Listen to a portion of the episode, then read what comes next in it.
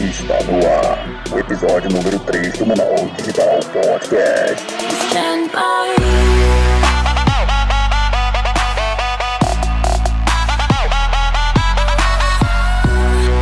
Fala Manaus! Estamos aqui para mais um episódio do Manaus Digital. Hoje a gente vai falar um pouquinho sobre startups e como é que é empreender em Manaus. Nosso convidado de hoje é o Macaulay Souza. Ele é CEO e fundador da Unisafra, Community Leader da Techstars Manaus e faz parte do Global Shapers, ajudando a projetar o futuro da nossa cidade. Bem-vindo, Macaulay. Fala um pouquinho de você pra gente. Até eu tô impressionado com essa apresentação aí.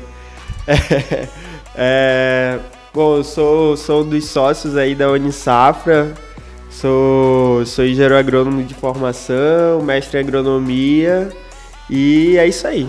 Bora lá, então. Hoje, gente, a gente veio falar um pouquinho sobre startup, né? Então vou começar com uma pergunta aqui que todo mundo tem.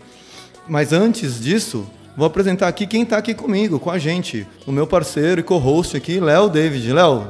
É isso aí, galera. Quase que ele me esquece aqui, o isolado aqui olhando para ele, para ver se ele lembrava.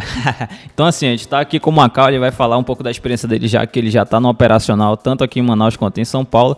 E vamos ouvir mais dele, sem mais delongas, o que, que ele acha que é uma startup, o que é uma startup, como é que é operacionalizar, tanto em Manaus quanto em outra cidade. Bora lá, Macaulay. Então, galera, tipo assim, o lance, o lance do conceito de startup, ele varia de...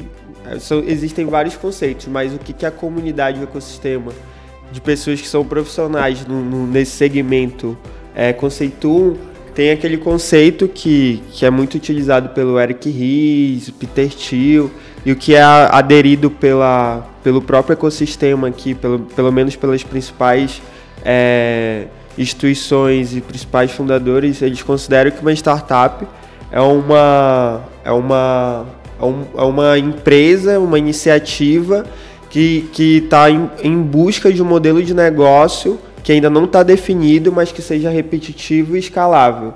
Então isso significa que não é qualquer empresa que está iniciando que é uma startup, não é qualquer empresa que é digital que é uma startup. Então, se tu fizer um app e não tiver um modelo que tu tá que tu tá procurando replicar, não é uma startup. Se tu cria uma soft house, não é uma startup.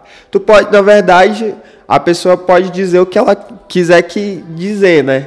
Só que no final das contas, é, as, as instituições sérias, investidores que atuam no segmento, eles têm as teses dele. Então, se a gente não assume é, verdadeiramente o conceito, não entende verdadeiramente o conceito, ou, ou, ou, vai acontecer uma das duas coisas. Ou você vai viver a vida do, toda dizendo que é uma coisa que tu não é e não vai conseguir avançar, ou então, quando chegar de frente com, com alguém que que conhece mesmo do segmento e tu for dizer que tu é uma, uma, uma startup, o cara já vai te cortar e vai dizer, ó, mude aqui teu modelo que isso aí não vai dar, não vai conseguir escalar não.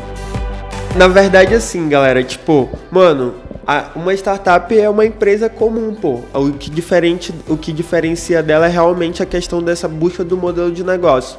Então, qual é o lance? Esse, existe meio que um loop de teste, de é, de identificação de problema no mercado, de validação desse problema, de criar uma solução que, que, tenha, que, que solucione o problema real no mercado. Só que até tu ter uma solução redonda que encontre o que a gente chama de que é o que é o market fit ali do teu negócio, tu vai, tu vai testar muito. E essa solução, ela pode ser que no primeiro momento que tu lançou ela, que tu foi testar ela no mercado, ela não necessariamente resolve aquele problema. E aí tu vai pegar e vai pensar em uma outra solução. E aí tu pivota. Só que isso não é um ciclo de dois, três anos que tu vai fazendo isso. Tu vai fazendo isso de uma forma tentar fazer isso o mais rápido possível. Porque quanto mais rápido tu conseguir aprender com o mercado, mais tu consegue crescer. No final das contas, tu vai ter que chegar num ponto que é só vender e pagar boleto, só vender e pagar boleto.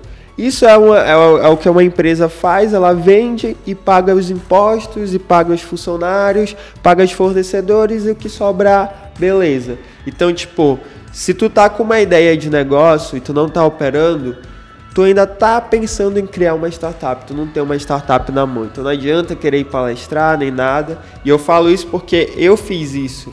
Só que hoje eu tenho uma outra maturidade, né? E aí o que a gente tenta passar para a galera que está entrando nesse mercado é tipo de ter consciência de a gente começar a fazer com que a galera aprenda mais rápido. Eu queria aprender na velocidade é, que hoje eu, tô, eu consigo aprender, porque eu já tenho uma outra percepção. Mas se eu fosse um cara menos cabeça dura e ouvisse mais as pessoas, talvez eu, eu, a gente com a nossa empresa estaria mais avançado, entendeu? Entendi.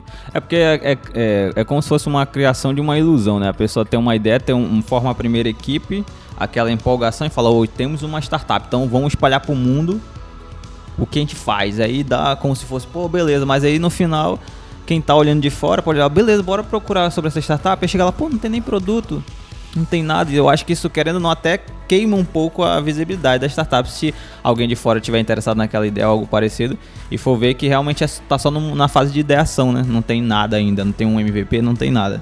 Pois é, uma coisa que eu acho que o Macaulay falou que é muito verdade é essa questão da validação, né? Enquanto você tem uma ideia, é tudo lindo, né? Você é especialista, tudo vai dar certo. A hora que você chega no mercado para vender, é um pouquinho diferente, né?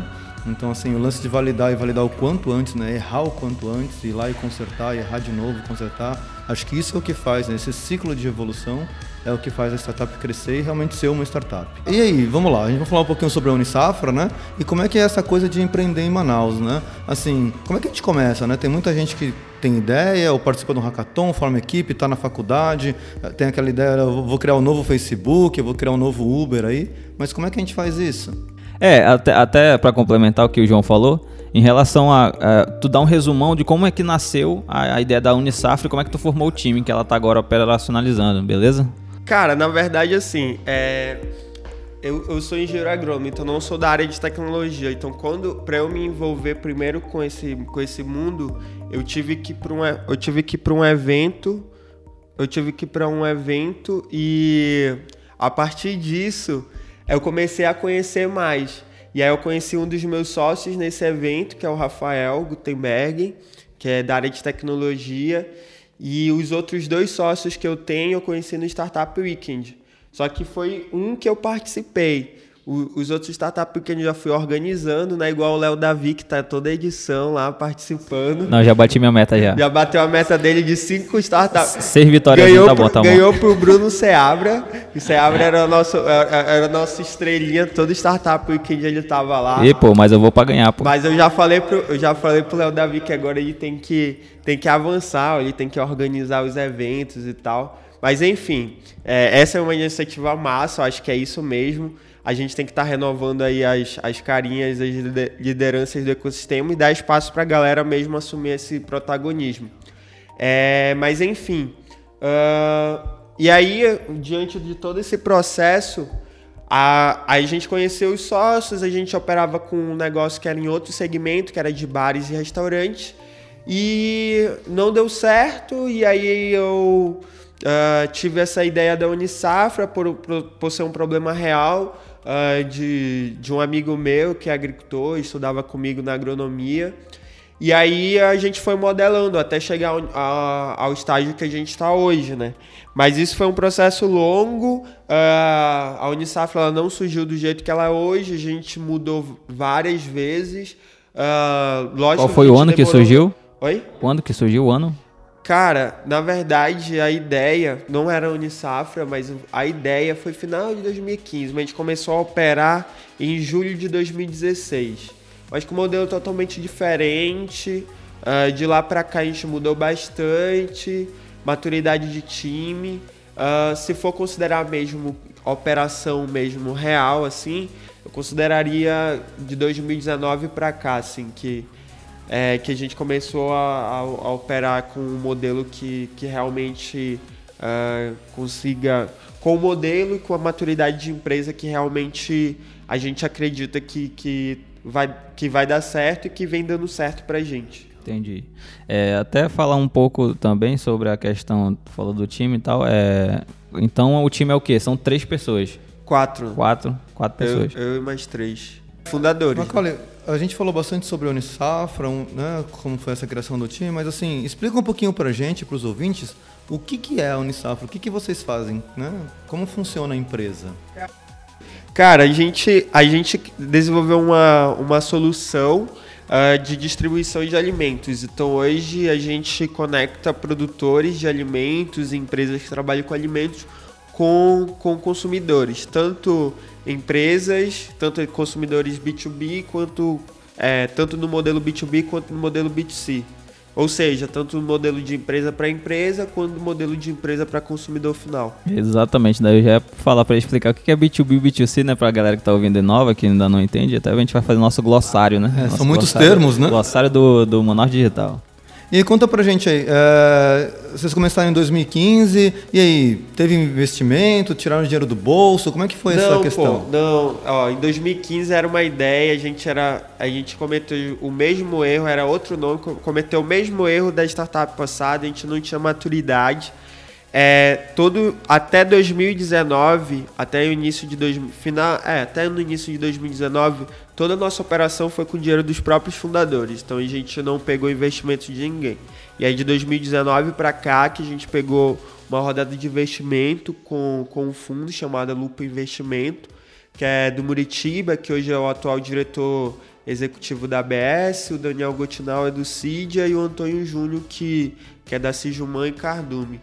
É, aí a gente pegou uma grana com eles, aí foi crescendo, aí agora a gente é, entrou numa segunda rodada de investimento do programa Parceria pela Amazônia, que é coordenado pelo IDESAN, mas até, até 2019 toda a nossa operação era com, com recurso dos próprios fundadores.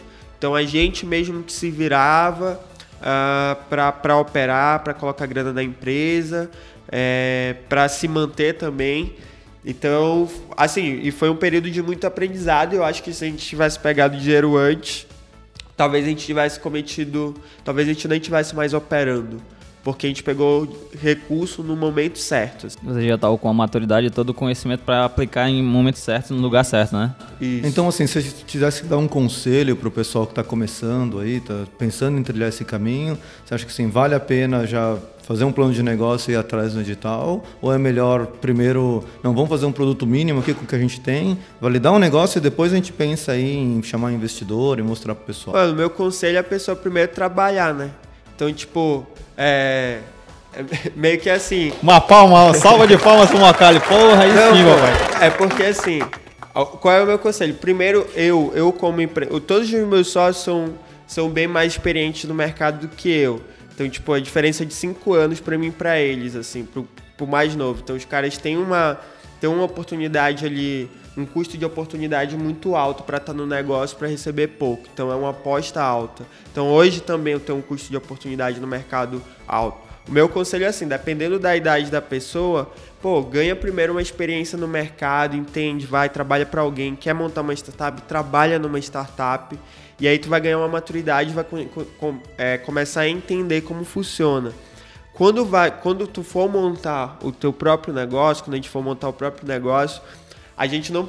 É, a galera coloca muito desculpa, muita desculpa para não lançar o produto no mercado. Demora muito tempo para lançar.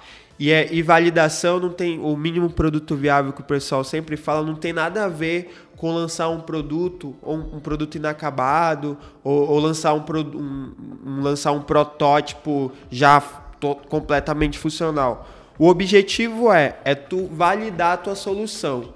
Nem que seja no Google Forms, nem que seja de maneira manual, não importa. Tu tem que trabalhar para validar a solução e ver se ela vai dar retorno financeiro. Se for no B2C, a chance de tu nascer morto já é muito alto. No B2B, tu tem uma chance maior ainda de, de, de sobreviver no mercado. E aí tem, tem essas questões que tem que ser avaliadas também.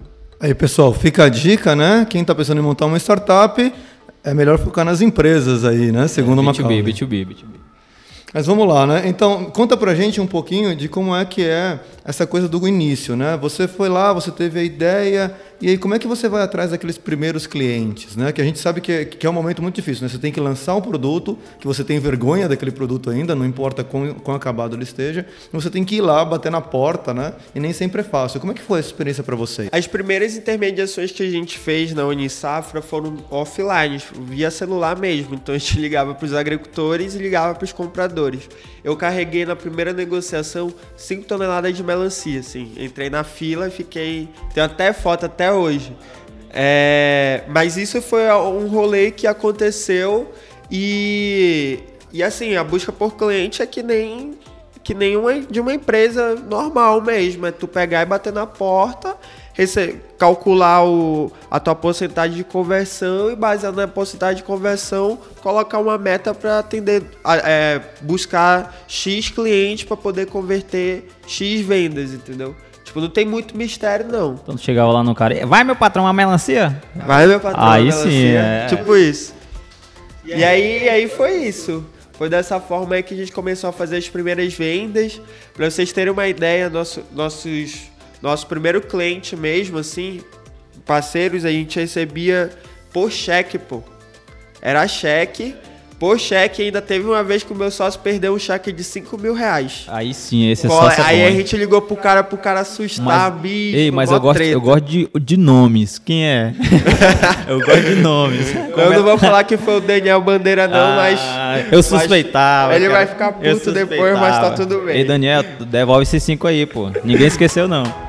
A Unisafra tem um modelo bem interessante, né? Porque ela depende, ela tem dois mercados, né? Tem, tem dois públicos. Ela tem o pessoal que produz, né? Tem os produtores e tem o pessoal que compra, que consome o, os vegetais. Como é que é essa coisa de você criar um produto e depender de dois públicos, né? Como por exemplo o iFood, né? É outro outro modelo muito parecido. É, na verdade, esses modelos que a gente chama, denomina de marketplace, né? São modelos que a gente tem que tomar é, tem, tem, tem que ter um cuidado é, diferenciado na operação. Por quê? Porque tu tem que manter um equilíbrio entre a quantidade de produtos fornecidos e a quantidade de, de demanda por esses produtos. Então, se tu coloca muito fornecedor na tua plataforma e eles não vendem, eles ficam frustrados. Se tu coloca poucos fornecedores e, os consumid e aí tem uma quantidade de consumidor suficiente para adquirir esses produtos e eles não encontram os produtos que eles querem, eles ficam frustrados. Então a gente aprendeu muito com isso ao longo do nosso processo, porque inicialmente a gente não, não atuava com B2C. Quando a gente começou a atuar com B2C, a gente teve é, uma jornada de aprendizado muito interessante. É, e hoje a gente consegue, tenta equilibrar né, as vendas B2B e B2C, porque é, o tamanho de mercado são diferentes, as tratativas de mercado são diferentes, até mesmo questões tributárias, é, elas são bem específicas para cada tipo de mercado. Isso a gente vem aprendendo também com o tempo. Uh, e aí muita, muita conversa com, com, com, com a empresa que é, presta assessoria para gente de contabilidade, é, para poder se ajustar ao mercado. Mas logo mexam aí, qual é a empresa? A Sigilman, do Antônio Júnior. Aí, ó, se você precisa de contabilidade, já sabe. E se o Gilmando já sabe, paga para nós divulgar vocês. Não, é bacana que você pode falar com o Antônio, porque você ganha coworking, contabilidade Exatamente, e investimento. É, olha, já é completo o pacote, né? Ou então tu paga pelos serviços é, também. Então paga pelos serviços. Beleza, acho, acho bacana, assim, né? Ah, você falou um pouquinho sobre essa coisa do, do apoio, né? Do apoio contábil aí, né? E aí, fala um pouquinho pra gente desse, de tudo que a gente precisa, né? Porque, assim, é, o pessoal acha que a startup é só fazer o app e lançar na loja, né? Mas não é bem isso, né? A gente precisa de todo um apoio, né? A gente precisa de estrutura, precisa de contador, precisa de jurídico e aí vai. E como é que você consegue isso em Manaus? Cara, na verdade, assessoria tem um monte. Tu tem que ter dinheiro, né? É, a primeira coisa que tu tem que ter é dinheiro para contratar a galera. Porque, é, porque assim, tu vai montar empresa e tu já tem que pensar em todos esses custos. A gente não tinha muita noção disso. Então hoje, tipo, dependendo do investidor que tu pegar, eles vão te auxiliar não só com, com dinheiro. É, a gente tem um privilégio muito grande de, do, do, dos nossos primeiros investidores são os caras que contribuem muita gente com a inteligência do negócio, entendeu? É o tal do smart money. É, e aí isso é muito importante, assim. E, e, é uma relação que tu vai criando, é literalmente uma relação. Tu não vai mandar o, o teu paper, pro, o teu, teu PPT pro cara hoje e um mês depois ele vai colocar dinheiro na tua mão. Não é assim, não funciona assim. Principalmente com o investidor anjo. Pô, pensei não que era assim, ó. assim, entendeu? Pensei que era assim, pô. A gente tá fazendo alguma coisa errada, Léo. fazendo tudo errado. Não, enfim, é isso. Então, né, é engraçado porque a primeira vez que eu ouvi falar da Unisafra foi exatamente com o Daniel, né? Foi o Daniel Gottenauer que eu estava no Cardume um dia e ele me mostrou. E é, o investidor ele tem um papel, não é só colocar o dinheiro, né? Assim, acho que o dinheiro é o que menos vale nessa coisa toda, né? Tem o networking, ele conhece clientes, ele entende mais de negócio, é, vê uma, uma brecha jurídica ou algum problema jurídico, né?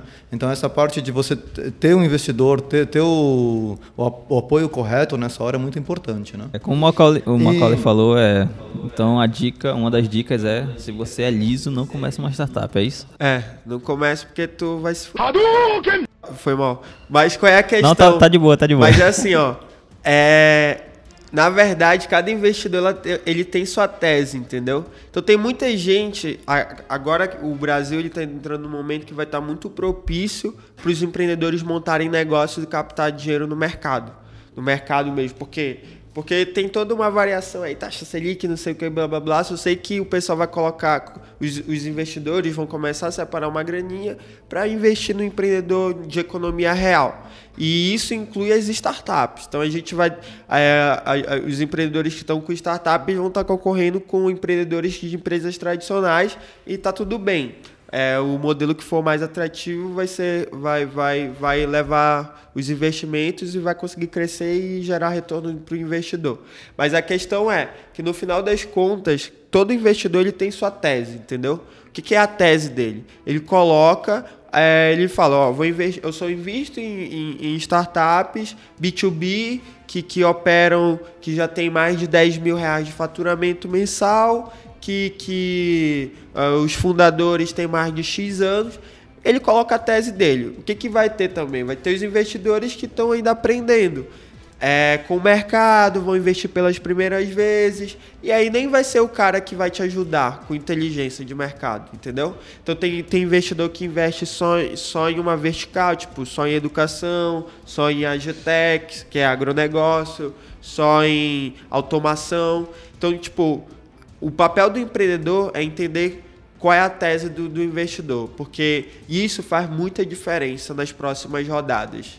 Pa parece que não, mas isso faz muita diferença nas próximas rodadas de investimento. Porque a relação que tu começa a ter com o teu primeiro investidor influencia na relação com, com os fundos de investimento ou então os investidores futuros da, da empresa. É, até porque, como tu falou que existe essa possibilidade de ter é, investidores iniciantes, eles, os outros investidores de próxima rodada podem ver o know-how desse primeiro, né, a, do investidor para ver, ó, não sei se ali tá, foi bem aplicado ou se não, é interessante essa saber. E não tem regra não, galera, mano, é testar, é fazer, relacionar, meter a cara, perguntar. Tem um monte de gente aí no ecossistema que entende de verdade, que não é blá blá blá. E aí a gente separar como empreendedor, separar quem realmente sabe das coisas e quem realmente que só fala e que no fundo das contas, no final das contas é, só, só fica dando palestra, entendeu? É isso que a gente tem que entender e diferenciar. Show de bola. E outra coisa também é das startups, como tu está falando, das que falam e das que fazem, a gente vê o resultado é, através do resultado, né? O resultado fala, né? As que estão operacionalizando, as que estão em evidência. E agora falar um pouco de é, qual é a, a, questão de vocês estarem lá em São Paulo, como é que surge essa, essa, essa oportunidade e um pouquinho da diferença é, do que você vê daqui para lá em relação a vendas, a relacionar com empresas ou, ou investidores ou algo parecido. É, na verdade, o que acontecia? A gente falava muito que a gente não ia conseguir escalar o negócio. E aí a gente participou de alguns programas lá, conheceu alguns parceiros, e aí surgiu uma oportunidade de a gente testar o mercado lá. E a gente pegou, foi testar. Ah, mas foi mais por essa questão de a gente provar que a gente conseguiria operar mesmo, mesmo em outras cidades que falavam muito pra gente que a gente não conseguiria fazer isso. Ah, vocês seriam uma empresa regional, tipo. É, que a gente que nosso modelo não era escalável. Sim. E a gente batia na tecla que não, a gente criou um modelo porque assim, galera, é, não é de, às vezes o pessoal, ah, eu tive uma ideia, ele foi pesquisar, tem algo sendo feito. A, a, a, questão não é se tem uma empresa fazendo a mesma, é, resolvendo o mesmo problema que tu é. A questão é que, qual, qual vai ser o, o, a empresa, qual vai ser a startup que vai resolver melhor aquele problema. Então não importa se tu começou antes ou depois. Lógico que começar antes tem, priori, tem prioridade. Tem, tem, um, tem vantagem, uma né? vantagem por, por aprender mais rápido com o mercado. Mas se tu começar depois e conseguir entregar uma solução melhor do que, te, do que já tem no mercado, tu vai conseguir crescer. E hoje, no, no caso da Unisafra, tem várias empresas que resolvem um, procuram resolver o mesmo problema que a gente. com modelos muito diferentes e faturando muito, muito mais. A questão é que a gente está apostando num modelo que quando chegar o momento a gente vai. A gente acredita que vai conseguir dar uma escala muito rápida, entendeu? Então, tipo, o que, que a gente está fazendo hoje? Tá deixando nossa operação bem redonda, entendendo todo esse processo. Hoje a gente já conseguiu compreender isso e agora a gente está numa fase de tração. Então é tracionar, vender, vender, vender. E aí provar que esse modelo realmente ele consegue é, ser é, com um volume muito alto de, de venda, ele consegue se sustentar. Se sustentar, que eu falo, é se sustentar a operação. Não é nem tipo se sustentar financeiramente. Financeiramente, ele, a gente desenhou ele para que ele seja algo rentável. A questão é a que ponto a minha empresa vai crescer que ela vai conseguir sustentar toda a demanda de mercado que existe. E aí, estar em São Paulo para a gente foi um teste. Entretanto, a gente aprendeu muito. Assim, a minha recomendação é só vai para outros mercados depois que tu tiver dominado o teu mercado. A gente não fez isso. Hoje a gente está lá porque é uma oportunidade, a gente é, tem, tem uma base de cliente que tem interesse na nossa solução, a gente está organizando a operação lá, a gente está conseguindo fazer isso à distância, então tam, estamos mantendo. Então fica muito como uma estratégia nossa. Mas o meu conselho é dominar primeiro o teu mercado para depois ir para outros, entendeu? Dominar aqui, por exemplo, dominar aqui na região norte primeiro, depois... Não, domina... Tá em Manaus, domina Manaus. Manaus. Vai, aí tu, vai, vai a outra né? próxima cidade tu escolhe. Tu pode ir daqui de Manaus para São Paulo sem problema nenhum. Tranquilo. Lógico, né? Que tudo que tu fizer aqui na região norte se tu conseguir fazer em outra no sul e sudeste, pode multiplicar por seis vezes. É, esse é o diferencial, acho que, para pro, pro, os negócios do norte. E, e não necessariamente o, o, o, norte tem um mercado muito grande. Então, não necessariamente a gente precisa ficar é, com uma gana de. Visando São Paulo, é. sul, né? É, tem uma outra vantagem né, do norte. coisa para ser explorado ainda. É porque o, o norte tem um mercado muito carente, né? Então, assim, tem muita solução que acaba não chegando aqui. E isso aqui é pouco explorado ainda, né? Estou vendo que tem empresas, tem startups vindo para cá, né? Tipo a Log foi um exemplo, começaram a operar aqui. Ah, o Melios até mudou para cá, né?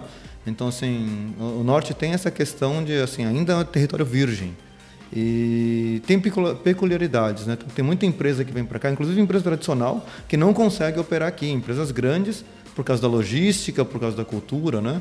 Então o, a região norte realmente ela tem essa, né? tem uma característica diferente e vale a pena aí para o pessoal que está empreendendo, né, começando a tocar o polo de Manaus, uh, investir nisso, né? Assim, é um lugar legal para investir aqui. É, Macaulay, agora falando um pouco sobre qual é a tua visão em relação ao polo digital e pelo que tu ouve, pelo que tu já está sabendo, para ajudar as startups, ou alavancar, ou melhorar a questão do ecossistema de inovação, startup aqui na cidade. Como é que tu vê isso? Qualquer iniciativa que seja genuína para ajudar as startups, eu acho que é uma boa iniciativa. Uh, o que acontece é o seguinte: em Manaus, eu acho que a gente tem uma centralização muito grande dos recursos que são, que são destinados à economia digital. Uma centralização muito grande por institutos e é, institutos e outras organizações.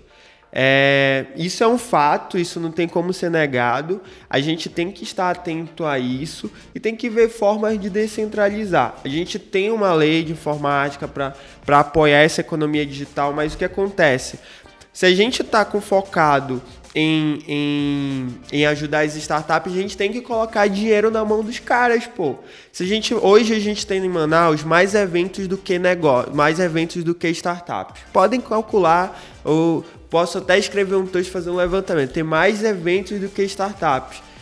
Ter muito evento é ótimo. Por quê? Porque fomenta o ecossistema. Entretanto, o que acontece? Se a gente não tem startups novas surgindo, startups em operação, dá para contar no dedo as startups que realmente estão em operação. E o que, que tem para essas startups que estão em operação? O que, que o ecossistema está colocando? Startup em operação precisa de dinheiro para crescer. É, dificilmente, poucas startups eu conheço no Brasil que estão em bootstrap. Então, tem, tem, tem algumas, é, só que não necessariamente, é, estatisticamente, a gente tem que, tem que estar disposto a colocar dinheiro a investir para o número de startups darem certo. Então, só tenho só 20, 30 startups em, em, em Manaus operando, a chance dessas 30 morrer é muito alta, pô. Entendeu? Tipo, a, a, a, a porcentagem é menos de 5% das que dão certo. Então, tipo, é um negócio meio que surreal, assim. Então a gente tem que ter, tem que ter esse, é, essa noção, sabe? É, mas assim, eu qualquer iniciativa que for para ajudar as startups, eu acho que muito válida. Entretanto, é, eu acho que essas iniciativas elas têm que ter empre, é, empreendedores que estão com startups em operação de verdade, tendo espaço de fala e sendo ouvido. Porque se não tiver, vai ser a mesma coisa. Vão ser pessoas que não entendem do corre do dia a dia, que estão em suas instituições, que acham que entendem, que já empreenderam com outras coisas antigamente, que fomentam, que eu acho isso foda, mas hoje o corre é outro, as necessidades são outras, a, os empreendedores têm outras dores, e a gente é, quando, a, quando a gente começa a assumir assim do, dos eventos e tal, é porque o negócio está pegando na empresa e aí a gente começa a focar né, no crescimento da empresa. Então, assim, a minha visão é a gente a gente essas iniciativas elas são muito importantes, entretanto, elas têm que dar espaço e é, colocar como protagonista os empreendedores e as instituições que de fato ajudam os empreendedores. Mas eu acho que um fator muito importante, já puxando esse gancho, acho que a gente tem que procurar descentralizar as aplicações de recursos que a gente tem aqui na região norte. Eu ainda acho que são muito centralizadas, dá para contar no dedo as instituições que conseguem é, intermediar mais esses volumes, as tomadas de decisão estão na mão de poucas pessoas, e se a gente for criar um polo digital que dá dentro de um ecossistema maior. Então, tipo, até isso a gente tem que entender desses conceitos. O polo digital ele vai estar dentro de um ecossistema. O ecossistema não vai ser o polo digital, entendeu? O polo digital vai ser um, um local ali que vai que vai estar muito favorável para os negócios serem criados, vai ter muitos incentivos, mas ele não é o ecossistema como um todo. O ecossistema ele envolve pelo menos ele envolve várias instituições baseadas em cinco pilares. Então é isso que a gente tem, que é, que é do conceito, né, de um ecossistema de, de inovação. Que é isso que a gente tem que ter em mente. Só, só que o pior do que ter isso em mente é fazer com que as pessoas dessas instituições entendam isso. E, e eu, eu vejo muita confusão de conceitos, eu vejo é, muita sobre, sobreposição de ação é, as instituições conversando muito pouco e sempre com o mesmo ah não vamos dialogar vamos dialogar. Mas no final das contas o diálogo ele não é exercitado e as sobreposições de ações continuam sendo as mesmas entendeu? É, pois é né? Uma das ideias do Manaus Digital é exatamente a gente conseguir facilitar um pouco essa comunicação né? A gente sente uma dificuldade muito grande né? Entre entre, a, entre o governo a parte educacional os institutos os empreendedores tradicionais né? Assim, todo mundo tem vontade, né? Todo mundo diz que tem vontade e até acredito que seja verdade. Eu acho que as pessoas realmente têm vontade. Mas não basta só a vontade, né? A gente tem que pegar e tem que dar um passo a mais. Acho que esse passo a mais é importante para dar chance para todo mundo e para dar chance do ecossistema crescer como um todo. Bom, vamos lá, né? Agora, aqui, a gente está chegando no finalzinho do programa, então vamos aí, jogo rápido para um beabá aqui da startup, né? Assim, para quem está começando, é melhor colocar dinheiro ou não? Colocar dinheiro onde? Na startup, né? Não, cara, pra quem tá começando é o seguinte: não, eu não vou fazer firula, mano. É, é trabalhar, pô. É, é, se tu tiver experiência, as, as habilidades que tu não tem no teu negócio, procurar gente para complementar. Isso é um fator básico. E o lance da grana, tipo, se tu não coloca dinheiro no teu negócio, tu não vai querer que investidor vai colocar. Não faz sentido nenhum, pô. Os eventos. É legal vir nos meetups, participar dos hackathons. Eu acho do caralho, principalmente para quem tá iniciando. É... E assim, hoje, hoje para para pessoas, startups que no, na linha do tempo da, da construção de uma startup, a gente tem ideia, MVP, tra, é, operação, tração e etc. Até, até o mínimo produto viável, até para quem está criando o protótipo, a gente tem muitos eventos. Que vão contribuir bastante com metodologias, conhecimentos, etc. Mas para quem já está na operação, tração e escala, a gente tem pouca coisa no ecossistema. Os eventos são muito bons, é muito importante, entretanto, a gente tem que ter um entendimento do que faz sentido ou não para o nosso negócio. Isso eu coloco do ponto de vista do empreendedor. Para quem está organizando os eventos também, é, hoje é, é injetado muito dinheiro nos eventos, entendeu? Se a gente fosse fazer uma contabilidade, existe alguns milhões sendo aplicados em eventos. Mais dinheiro em eventos do que em startup. É, talvez. Mas enfim, eu não sei dizer isso. Mas se a gente fosse levantar, talvez. Talvez tiver. Talvez tenham. E isso a gente tem que avaliar como, como ecossistema, principalmente as lideranças, os tomadores de decisão tem que avaliar. Mas eu não acho que evento é ruim, não. Acho que é muito bom. São nos eventos que acontecem muitas coisas. Pra gente é muito bom. A Unisafra já teve várias. É, em vários eventos que a gente participou, já teve bastante resultado. Entretanto, é essa questão, né? É, tem que avaliar, uh, porque também é assim.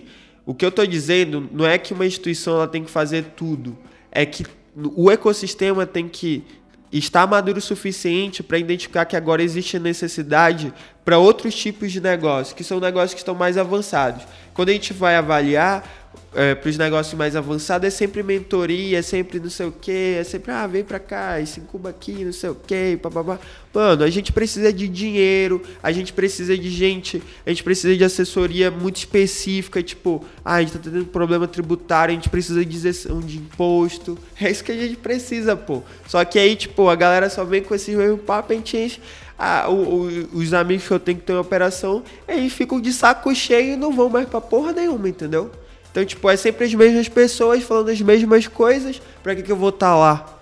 Só que aí, é, isso eu tô falando, pô, sendo bem sincero, não é querendo ser prepotente nem nada, mas é uma sinceridade que eu acho que a gente tem que, ter que colocar pra galera, entendeu? Sim, então é, é, tá falando que é importante ter os eventos, mas que também não é só de evento que a startup vive, né? Ela precisa ter um, um a mais, principalmente as startups que, como tu fala, que já estão em operação, que precisam de outro, outro nível de de é, não evento, né, mas outro tipo de consultoria mais específica, como tu falou, realmente é uma coisa que a gente não vê aqui em Manaus, né? E ninguém melhor para falar do que tu que está em operação. Para mim, para mim a coisa que mais pode ajudar uma startup que está crescendo é alguém chegar e contratar o meu serviço. É o básico.